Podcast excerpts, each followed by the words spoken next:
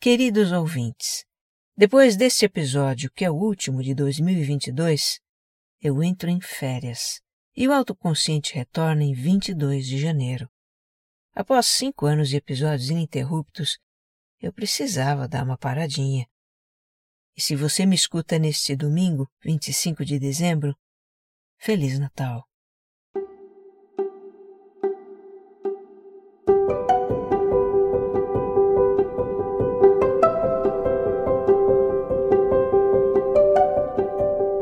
Lhe dou as boas-vindas ao Autoconsciente, um podcast que fala de vida interior, que ajuda você a se entender melhor.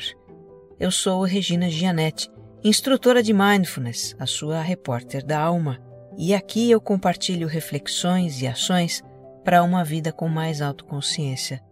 A minha intenção é que ao terminar um episódio você se sinta melhor do que quando começou.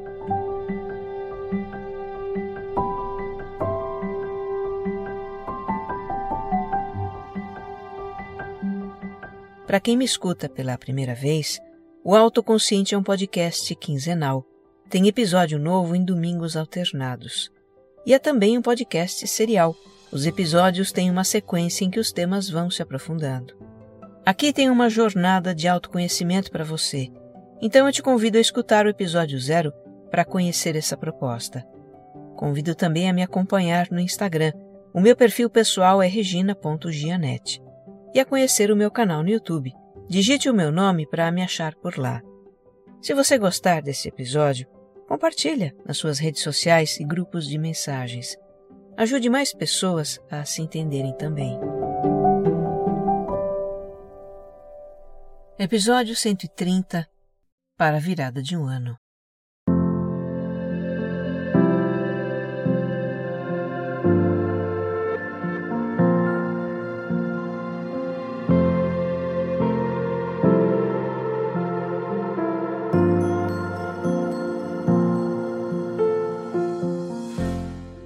Aqui estamos nós de novo, terminando um ano. Ultimamente, quando chega essa época, eu lembro de situações desafiadoras que atravessamos nos doze últimos meses e dou graças por estarmos virando uma página do calendário. Lições de impermanência, lembrando o episódio anterior. Tudo passa, tudo muda. E mais uma vez, um ciclo da nossa vida termina para outro começar. Bom, eu faço aqui uma nova versão do episódio 24, lá do primeiro ano do autoconsciente. Eu resgato as falas daquele episódio e acrescento ideias e referências de outros que vieram depois e que tratam de assuntos relacionados a esse momento de virada de ano. A minha proposta é a gente passar a régua no ano que termina, fazer uma faxina na casa, nas nossas coisas, retirar o que não nos serve mais, liquidar pendências. E no embalo da limpeza e arrumação externas, fazer o mesmo com as coisas internas. Além de identificar e limpar o que a gente não quer mais na nossa vida, o momento é também de pensar no que a gente quer, definir ações e metas para o novo ano. E para isso temos o instrumento da roda da vida, eu vou contar um pouco sobre ela e disponibilizá-la também. Quem sabe este episódio inspire você a tirar um tempinho nos próximos dias para fazer as suas reflexões de transição de ano e se preparar mental e emocionalmente para mais um ciclo da sua vida.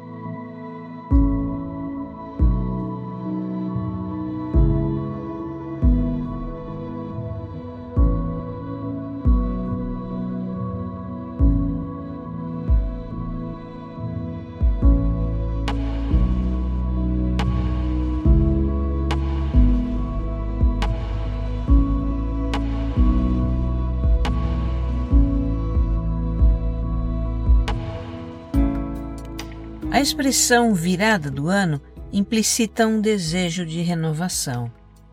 E se há um desejo de renovação, a gente precisa começar com uma faxina para descartar o que ficou velho. Uma faxina nas coisas externas e internas também. Vamos começar pelas coisas externas. Nesta época do ano, eu viro a louca da faxina. Eu lavo cortina, limpo gaveta, organizo os arquivos do meu computador, arrumo o armário. Durante a quarentena da pandemia, as minhas habilidades faxinais ganharam um upgrade. Eu contei essa história no episódio 87, o que é essencial na vida. Mesmo fazendo um bota fora todo final de ano, eu continuava guardando coisas inúteis, que caíram em desuso e eu nem percebi, ou que eu guardava numas de vai que um dia eu preciso disso, mas nunca precisei. Aí chega o meu filho mais velho, Pedro, que passou o início da quarentena em casa, há alguns anos ele já não morava conosco, e me convence a dar um rapa na casa usando o método da Marie Kondo, uma especialista japonesa em organização de ambientes. O método da Marie Kondo é bem impactante. Ela fala para a gente esvaziar os armários e espalhar todo o conteúdo pelo chão. E quando você vê o chão tomado de tranqueiras, você já se convence de que não tem condições mesmo de guardar tudo aquilo. Sob o impacto desse choque, você começa a retornar para o armário só aquilo que realmente tem utilidade.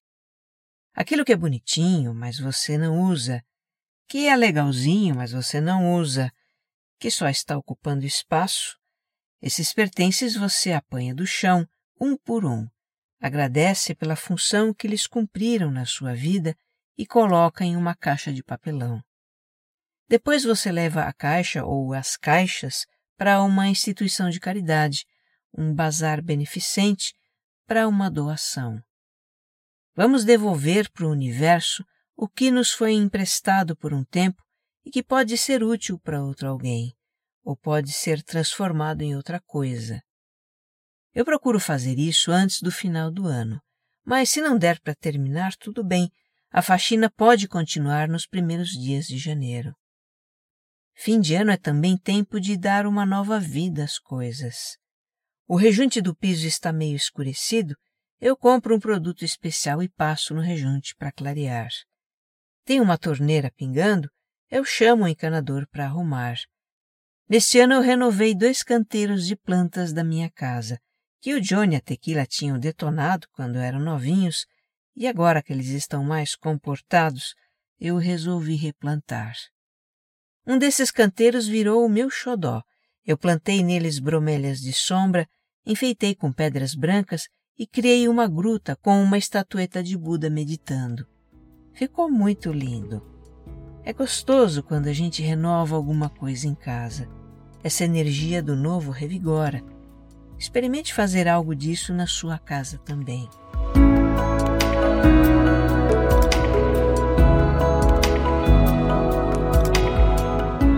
Essa faxina de fim de ano, eu acho que ela também deve passar pelas pendências que a gente foi deixando para trás, ou por falta de tempo ou oportunidade de fazer. E é bom zerar essas pendências antes do fim do ano um pagamento atrasado, uma consulta médica, uma visita, uma ligação que a gente passou o ano inteiro querendo fazer. Neste fim de ano, eu liquidei um check-up de saúde que vinha se arrastando desde setembro. Chegou no começo de dezembro e eu falei para mim mesma: eu preciso concluir isso. A sensação que me dá quando eu faço o meu faxinão é de leveza. Espaços da casa ficam mais organizados, alguns renovados, assuntos pendentes são resolvidos e tudo isso traz satisfação. E olha, os efeitos dessa limpeza não são só externos, viu? São internos também. São principalmente internos. Eu sinto que fazer uma faxina na casa, nas nossas coisas, é um movimento externo que também cria um movimento interno. Quando resolvemos questões pendentes, nós paramos de nos preocupar e cobrar por causa delas. Então elas deixam de ocupar espaço no nosso campo mental. Se desfazer de objetos que estão gastos ou não têm mais utilidade para nós é uma atitude de desapegar, de soltar. Uma atitude que também pode ser aplicada a padrões de comportamento, sentimentos, modos de pensar e de agir. Isso tem a ver com soltar o passado, não é? tema do episódio anterior. Fica a sugestão para escutar caso você não tenha escutado. Talvez você já faça uma faxina de final de ano pensando em deixar as suas coisas organizadas para o ano novo, sem imaginar a extensão que esse movimento tem.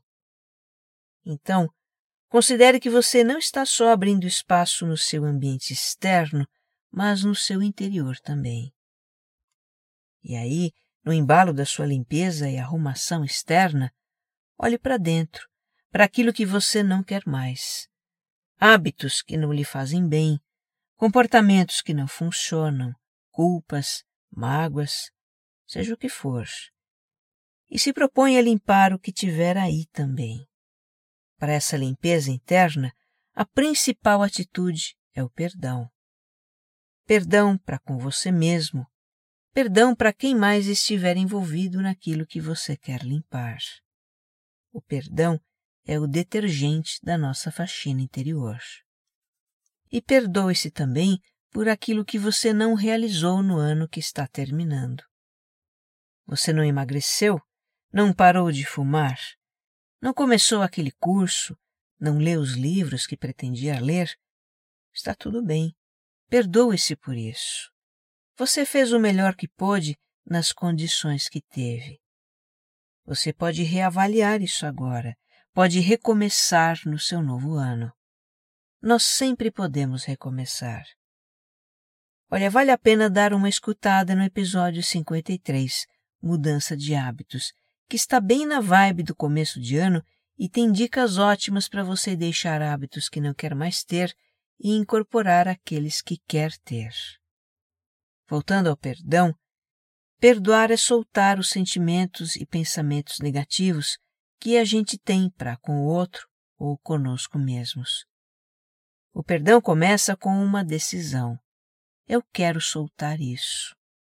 E se faz com a repetição do exercício de deixar ir o pensamento ou sentimento negativo sempre que ele surgir. Eu faço isso assim. Quando eu me pego pensando naquilo que eu quero perdoar, eu inspiro o ar profundamente com atenção e solto também com atenção e termino dizendo: Eu me perdoo por isso, ou eu perdoo o fulano por isso. Está tudo bem. E aí você me diz: Mas perdoar não é algo rápido. Leva tempo. Eu não vou conseguir perdoar tudo o que tem para perdoar numa faxina de final de ano. E eu concordo com você. Isso leva tempo. O exercício do perdão precisa ser feito muitas e muitas vezes. Agora, na sua faxina interna, você pode começar. E isso é muito importante. Tomar a decisão de perdoar é o mais difícil. E depois, esse perdão pode se tornar uma das metas para o seu novo ano. Para não perder o costume de lembrar, temos episódios sobre o perdão aqui no Autoconsciente o 68 e o 69. Esse assunto é essencial.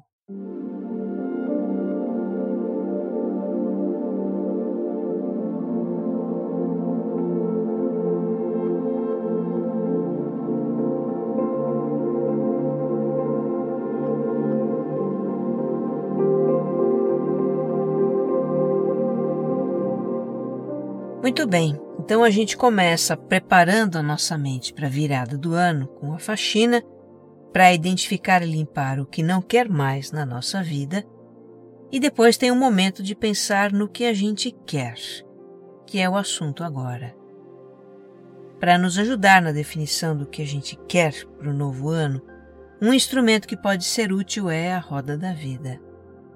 Se você não conhece, roda da vida é um gráfico na forma de círculo e nesse círculo riscamos setores que ficam como que fatias de uma pizza. Cada setor representa um aspecto da vida, como saúde, trabalho, finanças, relacionamento afetivo, família, espiritualidade, estudos, lazer, vida social, vida emocional, forma física, autocuidado, estética. Esses são apenas exemplos, tá? Quem define quantos e quais são os setores da roda da vida é você, e com nomes que fazem sentido para você. Eu deixei na descrição deste episódio um link para você baixar o gráfico da Roda da Vida e acessar as instruções de uso. A roda tem círculos internos que formam uma escala de 1 a 10. Essa escala serve para você pontuar o quanto está satisfeito com aquele aspecto da sua vida. Digamos que você não esteja muito satisfeito com a saúde e resolva dar cinco pontos para esse aspecto. Aí você pinta ou preenche até o círculo 5 da escala. E fazendo assim também com os demais setores, você tem uma visão geral de como está cada aspecto da vida. E olha, não fique achando que a sua roda tem que estar completamente preenchida, com 10 em tudo. Isso significaria uma vida perfeita. E não existe vida perfeita. A realidade é que a vida de todos nós tem setores que apresentam dificuldades, ou que têm estado meio esquecidos, porque a gente não pôde olhar muito para eles. É assim mesmo. O intuito de fazer a roda é refletir sobre o nosso nível de satisfação com os aspectos da vida e definir de qual ou quais a gente precisa cuidar mais no novo ano. Então, depois que ela estiver pronta, você vai percorrer setor por setor e responder a seguinte pergunta: Que ação ou ações eu poderia realizar para aumentar a satisfação com esse aspecto da minha vida. E ao definir as suas ações, tenha em mente esses pontos. Primeiro ponto: a ação deve ser visualizável. Digamos que você pense numa ação assim: ter mais bem-estar. Agora, visualize isso. Está vago, não é? Ter mais bem-estar não é uma ação clara, específica, visualizável. Já estes exemplos de ações aqui são visualizáveis. Fazer alongamento de manhã, ser mais paciente, dormir mais, passar mais tempo com a família, fazer uma alimentação saudável, praticar afirmações de auto-perdão. Então, defina para sua roda da vida ações que você possa visualizar que você possa se imaginar fazendo. Segundo ponto. A ação pode precisar de complementos. Por exemplo, praticar atividade física. Praticar como? Quantas vezes por semana? Praticar onde? Você precisa definir esses complementos para ficar uma ação mais clara, mais específica. Por exemplo, Praticar atividade física com caminhada na praça três vezes por semana, por meia hora. Terceiro ponto. A ação pode, na verdade, ser uma meta. É o caso desta aqui: emagrecer 5 quilos. Se a gente pensar bem, emagrecer 5 quilos é algo que a gente almeja, portanto, é uma meta e para alcançá-la precisamos de ações como fazer dieta e exercício. Uma meta também precisa ter prazo. Por exemplo, emagrecer 5 quilos em seis meses. E precisa ainda ser alcançável, viável. Emagrecer 5 quilos em seis meses é viável para você? Dá para realizar? Se você achar que não dá, pode rever o prazo ou o peso que deseja emagrecer. O quarto ponto é o seguinte: ao definir metas e ações para o seu novo ano, foque naquilo que é realmente essencial para você. Isso é para evitar de criar uma lista de coisas que depois você não vai ter condições de realizar. Para você ter uma ideia, eu tenho três coisas que eu quero realizar este ano: ter aulas de yoga, lançar um novo curso e gravar vídeos para o meu canal no YouTube. E eu tenho também duas metas de crescimento para os meus negócios. É isso. Não mais do que isso. Porque já tenho um montão de outras coisas que eu faço habitualmente, rotineiramente. Então não dá para me comprometer com muito mais. E por fim, quinto ponto. Priorize aquilo que vai impactar mais positivamente a sua vida.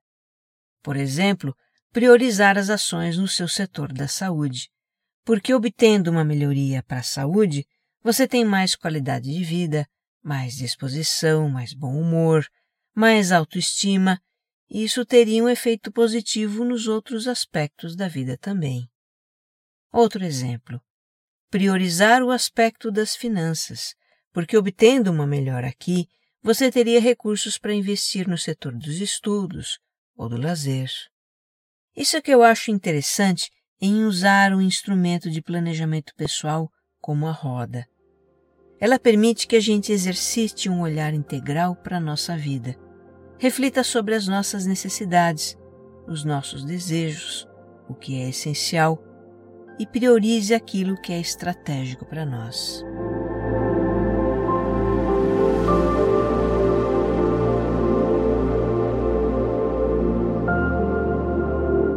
Conforme define as suas metas e ações para o ano novo, certamente você vai tomar nota delas, talvez em um caderno. Mas se você fechar o caderno e guardá-lo numa gaveta, boa parte do que você fez pode cair no esquecimento. Então veja, as suas ações e metas para o ano precisam ficar sempre visíveis para não saírem da sua lembrança visíveis não só como palavras escritas no papel, mas, se possível, como imagens. Imagens mentais daquilo que desejamos realizar, da gente vivenciando aquilo. O corpo mais saudável, com 5 quilos a menos. Você fazendo a sua atividade física, passando mais tempo com a família. Sua conta poupança com o saldo X e etc. Metas são criações nossas, e toda criação tem início na mente, como uma ideia, uma imagem. Algo que ajuda você a manter essas imagens no seu campo mental é ter um quadro das suas metas e ações. Não é difícil de fazer. Você começa procurando na internet imagens que representam o que você quer realizar no seu ano. Por exemplo, a imagem de uma pessoa saudável, em boa forma física, para simbolizar você com 5 quilos menos. Um cofre de porquinho ou uma pilha de notas de dinheiro para representar a sua reserva financeira. A imagem de um bem que você deseja comprar ou do lugar para onde você quer viajar, essas coisas. O importante é que a imagem represente o mais fielmente possível o que você deseja realizar. E mais uma sugestão para o seu quadro de metas. Acrescente palavras que representam atitudes e qualidades importantes para você realizá-las. Por exemplo, confiança, foco, disciplina, fé, gratidão, perdão. Você pode montar o seu quadro no formato digital e usá-lo como tela de fundo do computador ou celular.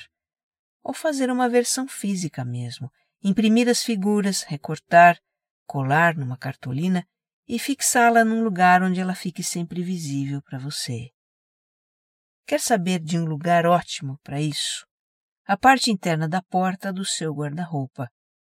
Todo dia de manhã, você abre o guarda-roupa, vê o seu quadro e se lembra das ações que quer realizar no seu ano. Uma frase que eu escutei há muito tempo e nunca me saiu da cabeça é: O universo premia a ação. Por isso é que estamos falando aqui de ação, ação, ação o tempo todo. Não basta querer, é preciso agir por aquilo que queremos. Quando agimos, iniciamos um movimento, surgem oportunidades, encontramos pessoas que podem nos ajudar, descobrimos caminhos para atingir nossos objetivos.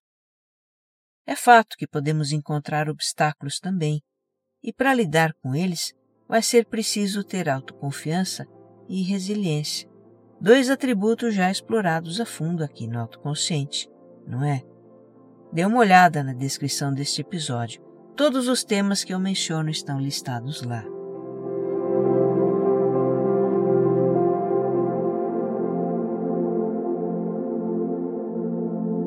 Para completar a preparação da sua mente para a virada, vale também, por que não, fazer as suas simpatias, os seus rituais de Ano Novo, se você tem esse costume. Se eles fazem você se sentir positivo para o Ano Novo, vá em frente. Não é a simpatia em si que faz algum efeito, você sabe disso.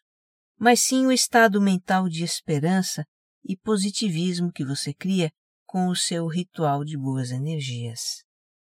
A própria celebração de virada de ano é um ritual em que bilhões de pessoas elevam o pensamento e vibram coisas boas para si e para o mundo. Por alguns instantes que seja, a humanidade confraterniza.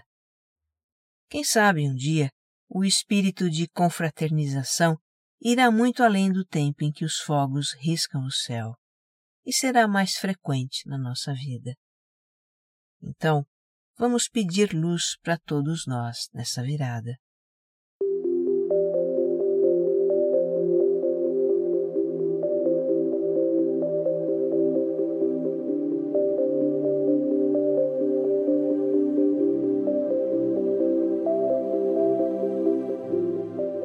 A virada de um ano é como a virada de uma página da nossa história.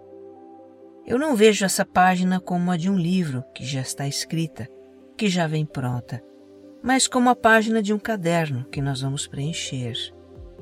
E assim como a página do caderno traz as linhas em que a gente vai escrever as nossas ações e metas, a nossa história, o ano vai trazer acontecimentos, oportunidades, desafios e nós vamos escolher como lidar com tudo isso. Nós vamos escrever essa nova página com as nossas escolhas e atitudes perante aquilo que o ano vai trazer. Então, vamos preparar a nossa mente para a virada, para que a gente abra essa nova página da nossa vida com muita clareza do que quer escrever e também do que não quer para que a gente não fique apenas reescrevendo as mesmas cenas das páginas anteriores, os mesmos problemas, as mesmas insatisfações, os mesmos conflitos, mas sim escrever algo novo, projetos, experiências, aprendizados, realizações. Eu sinceramente desejo, em seu novo ano, que você esteja bem que você esteja em paz, que você esteja centrado em seu coração. Um abraço.